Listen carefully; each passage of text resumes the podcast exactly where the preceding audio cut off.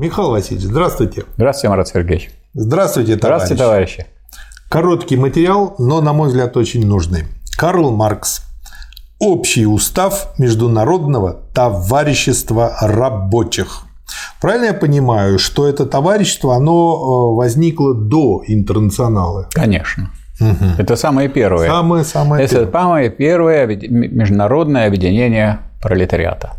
И вот э, как бы вот чем интересен этот материал, он всего лишь там на три с половиной странички, но здесь очень много интересных пунктов. Ну, например, принимая во внимание, что освобождение рабочего класса должно быть завоевано самим рабочим классом, что Экономическое подчинение трудящегося монополисту средств труда, то есть источников жизни, лежит в основе рабства во всех его формах.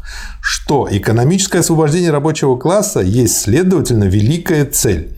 Что все усилия, направленные к этой великой цели, оказывались до сих пор безуспешными вследствие недостатка солидарности между рабочими различных отраслей труда. Что? Освобождение труда. И вот очень хорошо вот тут мне нравятся некоторые помечания.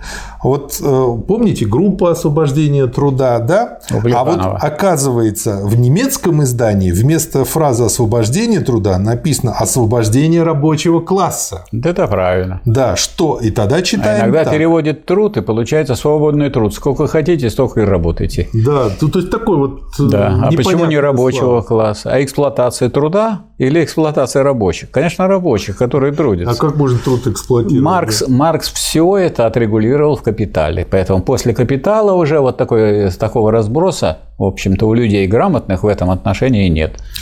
Значит, читаем по Марксову, да. что а, освобождение рабочего класса не местная и не национальная проблема. Вот обратите внимание, не местная и даже не национальная. Причем да. национальная в понимании марксистском, когда вот да. нация – это не национальность. Да.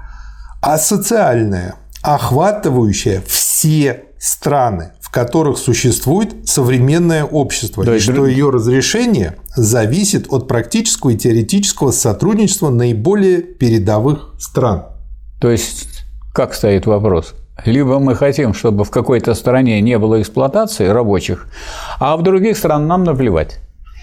Или мы хотим, чтобы во всех это странах... В корне неверно. Это, это в корне неверно. Не Получается, это не по-коммунистически, и это несовместимо вообще с пониманием коммунизма, и что тогда собирать разных рабочих. Каждый тогда решает, пытается спасаться как хочет. И что является подтверждением для меня а, того, что вот тут пишет Маркс только вот в первом уставе, что когда в СССР победил социализм, и когда там, в конце 20-х годов, в начале 30-х приезжали делегации рабочих из разных стран, перед ними не просто выступали первые лица и были как экскурсоводы, водили по всем да. нашим предприятиям, все показывали, а а Сталин специально подчеркивал, что мы не просто перед вами выступаем как перед гостями, а мы перед вами отчитываемся. Да. Потому что это не наша хотелка, это наша обязанность, и международное рабочее движение, оно на первом месте стоит. Да, более того, значит, мы с вами помним, что как только совершилась социалистическая революция, началась война 11 государств против Советской России.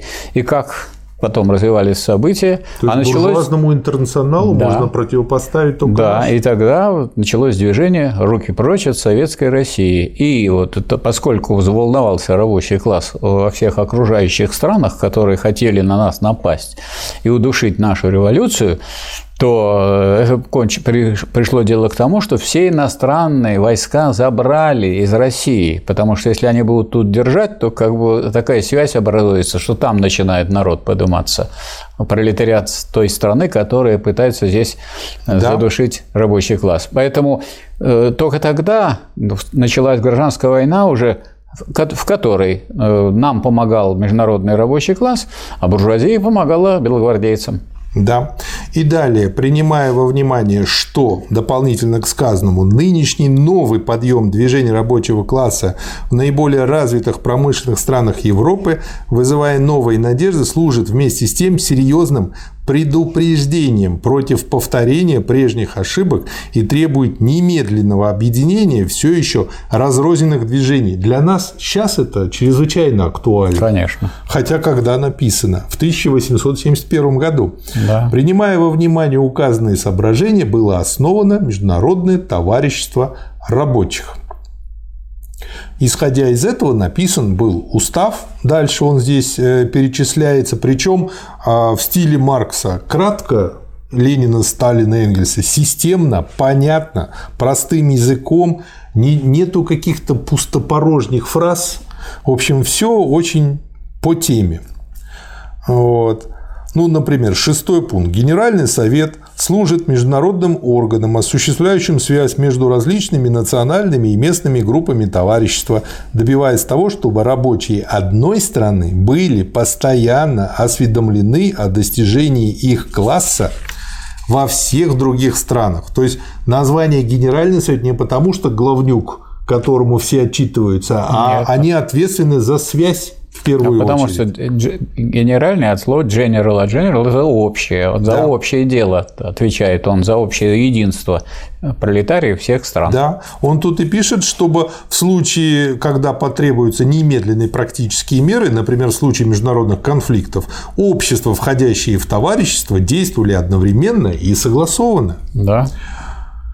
И вот дальше в таком же духе, ну там 11, например, пункт. Объединяясь в нерушимый союз братского сотрудничества, рабочие общества, вступающие в международное товарищество, сохраняют, однако, в неприкосновенности свои существующие организации. Конечно. То есть они вступают на равных туда. Нет, они еще, сказать, выполняют такой тезис, что каждый рабочий класс в каждой стране должен победить свою буржуазию. А потому что все индивидуальны. Да. И, и буржуазия также да. индивидуальна. Но при помощи, конечно, сказать, братьев пролетариев всех стран. Да, и вот тут э, ничего не говорится о теории перманентной революции, которую потом Троцкий придумал. Да. То есть, чтобы э, вы, уважаемые слушатели, не воспринимали, что вот э, Троцкий как бы вот дальше развивает идеи Маркса. Нет.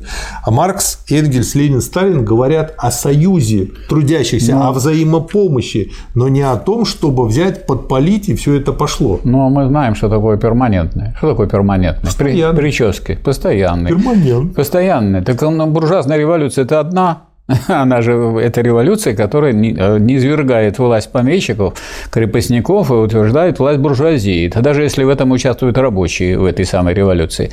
А власть советская или пролетарская – это власть другого класса. Как она может быть перманентной. То есть это стереть различия между буржуазной революцией и э, революцией пролетарской. Кто это? Это, это тот человек, кому все не важно, лишь бы была революция. И, и чтобы в этой революции он бы красовался. Да. Вот. Видит себя в, резолю... в революции. А не революцию в себе. А не революции старается подчиняться. Спасибо, Михаил Васильевич. Спасибо, товарищ. Спасибо.